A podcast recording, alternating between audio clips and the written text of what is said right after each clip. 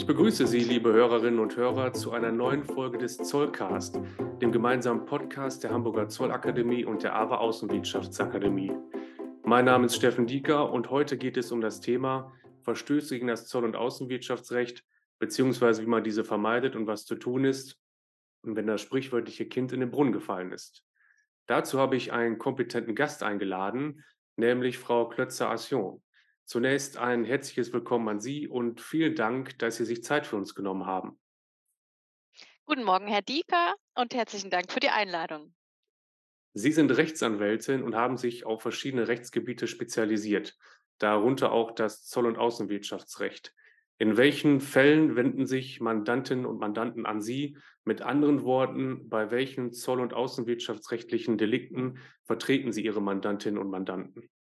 Ja, also wenn Sie sich mit meinem beruflichen Werdegang ein wenig beschäftigt haben, bevor wir uns hier zusammengetroffen haben, dann werden Sie festgestellt haben, dass ich eine Zollkarriere äh, hinter mir habe. Bevor ich nämlich Rechtsanwältin wurde, war ich in der Zollverwaltung tätig. Ich habe 1992 an der Hochschule des Bundes im Fachbereich Finanzen meine Laufbahn als Diplom-Finanzwirtin gestartet und bin dann erst äh, 1995 für ein Jahr äh, am Hauptzollamt in Flughafen Frankfurt tätig gewesen und dann mehrere Jahre im Zollverhandlungsdienst in Frankfurt habe also äh, mit dem Zoll- und Außenwirtschaftsstrafrecht schon lange zu tun und habe da sozusagen meine erste Liebe im Recht äh, gefunden. Und deswegen ergab sich für mich auch ganz logisch ein Schwerpunkt ähm, in meiner Arbeit als Strafverteidigerin oder Beraterin in wirtschaftsstrafrechtlichen Angelegenheiten, wozu das ja gehört. Ähm, ansonsten würde ich sagen, ja, ich habe eine sehr breite Beratungsspanne. An mich wenden sich Reisende, die am Zoll äh, angekommen sind und auf die berühmte Frage, haben Sie etwas zu verzollen, versehentlich oder vielleicht auch bewusst oder so halb bewusst äh, falsch geantwortet haben, ebenso wie ähm, Unternehmen, die äh, im Bereich der Einfuhr tätig sind und äh, mit Zollvergehen zu tun haben, äh, genauso aber auch Unternehmen, die in der Exportbranche tätig sind. Und ähm, das sind sowohl äh, kleine als auch mittlere Unternehmen oder eben größere Konzerne, ähm, die im Industriebereich tätig sind und im Außenhandel ähm, unterwegs sind. Genauso habe ich aber auch ähm, namhafte äh, Kreditinstitute zu beraten. Sie müssen sich vorstellen, gerade im Zusammenhang mit äh, Sanktionen sind die Kreditinstitute natürlich stark betroffen. Sie müssen zum einen das Sanktionsscreening äh, einhalten, also Gelder, die eingefroren werden müssen, Finanzmittel, Finanzhilfen, die nicht zur Verfügung gestellt werden dürfen. Ähm, das ist alles ein Beratungsumfeld, in dem ich tätig bin, auch an den Schnittstellen in der Kommunikation mit den anderen Behörden, also zum Beispiel äh, in Bezug auf äh, die Voranfragen beim BAFA äh, und der Kommunikation dort oder aber spiegelbildlich in der Finanzindustrie mit der Bundesbank. Das ist ja ein sehr breites Einsatzgebiet. Könnten Sie denn weiter einschränken? Also was sind Ihrer Meinung nach die Hauptursachen für Verstöße gegen das Zoll- und Außenwirtschaftsrecht? Also ich kann mir vorstellen, dass es einfach zu einem gewissen Grad auch Unwissenheit ist, vielleicht auch nicht vorhandene Compliance-Strukturen oder man spricht ja auch bei uns in der Szene, sage ich mal, oft von, von Arbeitsfehlern. Habe ich diese Punkte schon gut erwischt oder gibt es noch weitere, die ich vielleicht nicht im Kopf habe? Nein, das haben Sie eigentlich schon ganz gut erwischt. Also es gibt natürlich die bösen Buben, das ist im Strafrecht so. Also diejenigen, die äh, sehr wohl bewusst gegen die Zoll- und Außenwirtschaftsrechtsvorschriften verstoßen. Aber das ist sicherlich nicht der äh, Hauptkern, über den wir heute sprechen, sondern ähm, ganz oft sind, liegen die Ursachen für Verstöße eigentlich darin, äh, dass die Regelungsdichte sehr hoch ist und die Regelungen sehr komplex und sehr schwierig sind und deswegen auch Fehler passieren. Zum einen, weil die Compliance-Struktur entweder gar nicht vorhanden ist oder vielleicht nicht ausreichend ausgefeilt ist, weil die Prozesse lückenhaft sind und manche Mitarbeiter, die mit ähm, den Zollaufgaben oder auch mit der internen Exportkontrolle betraut sind, vielleicht nicht korrekt oder nicht ausreichend geschult sind oder man einfach auch nicht hinterherkommt, wenn Sie jetzt mal vor dem Hintergrund des Russland-Embargos denken und sich überlegen, in welcher Geschwindigkeit die Rechtsvorschriften geändert und angepasst werden, dann stellt das die Unternehmen, gerade kleinere und mittlere, vor enorme Herausforderungen und deswegen passieren auch Fehler. Man muss bestimmt unterscheiden zwischen ähm, systemischen Fehlern, also das, was ich eben sagte, wenn wir eine Compliance-Struktur ähm, haben, die vielleicht mangelhaft ist, ähm, und dem sogenannten einfachen Arbeitsfehler. Also ein Mensch versucht innerhalb des Prozesses alles richtig zu machen, aber Menschen machen eben Fehler. Das passiert und dann unterscheidet sich eben auch bei den Verstößen gegen das Zoll- und Wirtschaft, Außenwirtschaftsrecht an dieser Stelle, ähm, ob wir uns im Bereich der Straftaten oder im Bereich von Ordnungswidrigkeiten bewegen. Und an dieser Schnittstelle entscheidet sich auch, ob Sie zum Beispiel noch, wenn Sie jetzt an Ordnungswidrigkeiten denken, sich Bußgeld befreiend selbst anzeigen können oder ob das, wie zum Beispiel bei den Embargo-Fällen, nicht mehr möglich ist.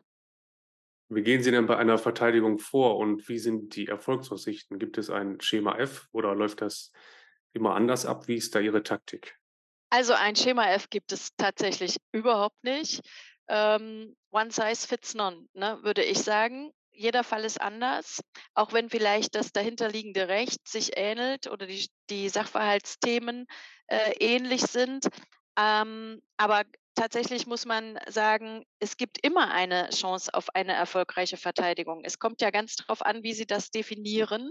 Ähm, es kann in Strafsachen ja schon zu einem großen Erfolg führen, wenn Sie zum Beispiel eine zeitige Freiheitsstrafe äh, erwarten müssen, dass die so niedrig wie möglich ausfällt. Also die äh, Folgen so milde wie möglich sind, die aus Zuwiderhandlungen resultieren können. Es kann auch ein Erfolg der Verteidigung sein, dass anstelle von einer reputationsschädigenden öffentlichen Hauptverhandlung zum Beispiel im schriftlichen Verfahren in einem Strafbefehlsverfahren agiert wird. Natürlich ist jetzt meine Hauptaufgabe, äh, die Ermittlungen nach Möglichkeit positiv zum Abschluss zu bringen. Das heißt, gar nicht erst zu einer öffentlichen Hauptverhandlung zu kommen. Und auch da gibt es verschiedene Möglichkeiten, Ermittlungsverfahren zur Einstellung zu bringen, auch gegen Geldauflage oder wegen Geringfügigkeit. Das ist also ein Teil äh, der Verteidigungschancen, die äh, immer ausgenutzt werden müssen. Und beim Bußgeldverfahren ist es ganz ähnlich. Ähm, wir haben ja beim Bußgeldverfahren die Besonderheit, dass das Opportunitätsprinzip gilt. Das heißt, die Frage, ob wegen einer Ordnungswidrigkeit verfolgt wird oder nicht, liegt im Ermessen der Verwaltungsbehörde. Und dort ist natürlich ein großer äh, Spielraum vorhanden, den wir auch in der Verteidigung gegen ähm, Ordnungswidrigkeiten nutzen und nutzen müssen. Bis hin zu der Frage, ob man eventuell sogar von der Verhängung von Geldbußen absehen kann und äh, unter Umständen die Möglichkeit besteht, in das Verfalls- oder Einziehungsverfahren zu wechseln. All das hat ja auch neben strafrechtliche Folgen, so sagen wir das. Und deswegen habe ich in meiner Praxis immer auch einen Verteidigungserfolg, ähm, je nachdem, von welchem Standpunkt aus man das Verfahren also betrachtet. Wie gehe ich vor? Es ist ganz verschieden. Es kommt sehr darauf an, wie wir starten. Ich habe Situationen, da rufen die Mandanten mich an und morgens steht die Zollfahndung im Haus und durchsucht die Geschäftsräume. Das ist eine Situation, da muss man sehr schnell äh, agieren ähm, und äh, ist dann schon im laufenden Ermittlungsverfahren. Ich habe andere Verfahren, da ähm, wird den Mandanten mitgeteilt, dass die Einleitung eines äh, Zollstrafverfahrens oder Außenwirtschaftsstrafverfahrens stattgefunden hat. Sie erhalten einen Anhörungsbogen und dann erarbeiten wir das und nehmen schriftlich Stellung zum Beispiel. Ähm, möglich ist auch eine präventive Beratung, die dann vielleicht die Verteidigung später sehr stark erleichtert. Denn Sie müssen sich vorstellen, wenn wir äh, Mandanten haben, die im Rahmen einer Außenwirtschaftsprüfung ähm, Fehler feststellen, dann ist hier eine Weichenstellung nötig, weil sie zum einen in der Spannungssituation zwischen Mitwirkungspflicht und Selbstbelastungsfreiheit äh, tätig sind und auf der anderen Seite natürlich das Verhalten in einer solchen Prüfung immer auch ähm, Auswirkungen haben kann auf den Ausgang eines späteren Ermittlungsverfahrens. Ganz maßgeblich ist in meinen Augen die Erforschung des Sachverhalts. Ich gehe da ganz ähnlich vor wie die Ermittler, vielleicht auch mit einem Kriminalistenherz noch so ein, ein bisschen. Äh, denn es ist natürlich so, ähm, dass ich würde mal sagen, in meiner Praxis man kann es immer schlecht prozentual einschätzen, aber ich würde sagen, doch der ganz überwiegende Teil der Fälle im Sachverhalt sich entscheidet. Also nicht in der Rechtsfrage, sondern auf Tatsachenebene. Das heißt, Sie müssen sehr genau sehen, wie hat was stattgefunden, wer war wo eingebunden, warum ist das so passiert, wie es passiert ist. Und das ist ähm, ein, ein großer Teil der, der Arbeit zu Beginn eines solchen Verfahrens, wenn ich das Mandat übernehme. Was raten Sie denn betroffenen Unternehmen nach einem abgeschlossenen Fall? Also ich denke, es ist auf jeden Fall im Interesse, dass das nicht wieder passiert für ein Unternehmen. Also was sollte ein Unternehmen machen, damit sich so etwas in Zukunft nicht wiederholt?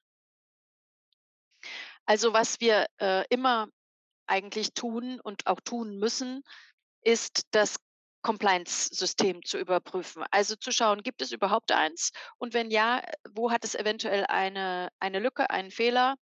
Äh, wir müssen die Prozesse überarbeiten. Das macht man meistens auch schon im laufenden Verfahren, aber auf jeden Fall auch, wenn die Ermittlungen abgeschlossen sind, ganz egal, ob es jetzt äh, strafrechtliche Ermittlungen sind oder bußgeldrechtliche Ermittlungen oder sogar vielleicht das Strafverfahren vorangestellt war, mangels Vorsatzes eingestellt worden ist, dann geht ja die Sache äh, verwiesen an die Verwaltungsbehörde zurück, um dort wegen der Ordnungswidrigkeit weiter zu prüfen. Also in diesem gesamten äh, Ablauf ist es nötig, die Prozesse sofort zu überprüfen. Und vor allem ist es auch so, dass vor dem Hintergrund der vielen steigenden Anforderungen, die wir haben und der sehr komplexen Rechtslage, die es oft gibt, dass wir prüfen müssen, sind die Mitarbeiter ordnungsgemäß ausgewählt? Haben die Mitarbeiter alle Informationen, die sie haben? Also diese so schlau wie möglich zu machen. Werden sie geschult? Ähm, werden sie ausreichend oder in der richtigen ähm, in, der, in, in dem richtigen Feld geschult. Das muss man auf jeden Fall angehen, ähm, vor allem wenn man auch sieht, dass der BGH in Strafsachen diesen Compliance-Maßnahmen einen ganz hohen Stellenwert zumisst. Zum einen in der Frage der Strafzumessung, wenn das Kind doch mal in den Brunnen gefallen ist, aber auch wenn sie äh, keine Compliance-Maßnahmen vorher ergriffen hatten, dann wirkt es für sie positiv, wenn sie sie auf jeden Fall im Nachgang zu solchen Ermittlungen ähm, ergreifen. Gibt es denn Branchen, die besonders anfällig für Verstöße gegen das Zoll- und Außenwirtschaftsrecht sind? Ich würde sagen, das ist schwer zu beantworten. Jedes Unternehmen, das im Außenhandel tätig ist, ist betroffen. Ja, Sie können im Einfuhrbereich wie im Ausfuhrbereich eigentlich keine Branche besonders festmachen. Sicherlich äh, gibt es ein Hau Hauptaugenmerk auf ähm, Unternehmen, die Dual-Use-Güter exportieren. Das könnte man sicherlich so sehen. Aber auch die Finanzbranche. Denken Sie mal daran, ähm, an die Exportfinanzierung, Kreditfinanzierung. Die Banken ähm, sind in hohem Maße von diesen Fragestellungen gerade im äh, Außenwirtschaftsstrafrecht betroffen, denn sie müssen das ja mitprüfen, ne? wenn wir Embargo-Vorschriften beispielsweise ähm, einhalten müssen, große Industrieanlagen äh, in Drittländer ausgeführt und dort äh, errichtet werden. Würden Sie sagen, dass die Anforderungen an Unternehmen im Bereich Zoll- und Exportkontrolle in den letzten Jahren eher zu oder abgenommen haben? Ich meine, nach Ihren Ausführungen glaube ich, die Antwort zu kennen, aber ich gehe wahrscheinlich recht in der Annahme, dass sie eher zugenommen haben. Ja, absolut.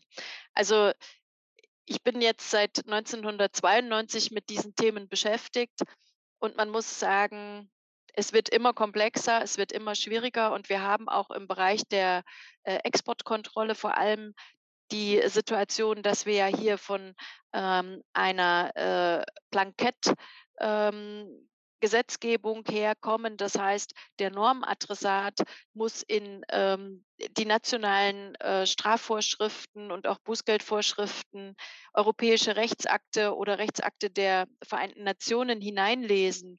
Und es wird immer komplexer und immer schwieriger. Die Regelungsdichte hat enorm zugenommen. Und ich glaube auch, dass ähm, es sehr schwierig ist, heute stets up-to-date zu sein. Also die Anforderungen an eine interne Organisation ähm, im Bereich Zollabwicklung, Stabsstellenbildung oder auch in der internen Exportkontrolle, die sind enorm gestiegen. Und das trifft natürlich zuallererst auch die Geschäftsleiter ganz gleich wie klein oder groß das Unternehmen ist, denn ihnen obliegt ja, sich rechtmäßig im Außenwirtschaftsverkehr zu verhalten und sicherzustellen, dass das Unternehmen rechtmäßig agiert. Das waren meine Fachfragen soweit und in guter Tradition am Ende des Podcasts möchte ich Sie noch fragen, wie Sie Ihre Freizeit verbringen, wenn überhaupt noch etwas Zeit übrig bleibt bei den ganzen Aufgaben, die Sie so tagsüber stemmen. Ja, also ich versuche ein bisschen mich mit Sport fit zu halten, was tatsächlich ähm, immer etwas zu kurz kommt. Ähm, ansonsten bietet zum Beispiel Frankfurt, aber auch die gesamte Umgebung hier ein gutes kulturelles Angebot. Ich gehe sehr gerne in die Oper und ins Theater oder ins Konzert. Ich habe eine Vorliebe für klassische Musik. Ich habe selbst eine klassische Gesangsausbildung in meiner Jugend genossen und vielleicht kommt es daher. Das ist also etwas, was ich sehr, sehr gerne mache. Vielen Dank für das interessante Gespräch. Ich habe wieder viel gelernt und Sie, liebe Hörerinnen und Hörer, hoffentlich auch. Ich sage bis zum nächsten Mal. Vielen Dank, Herr Dieker, und bis zum nächsten Mal.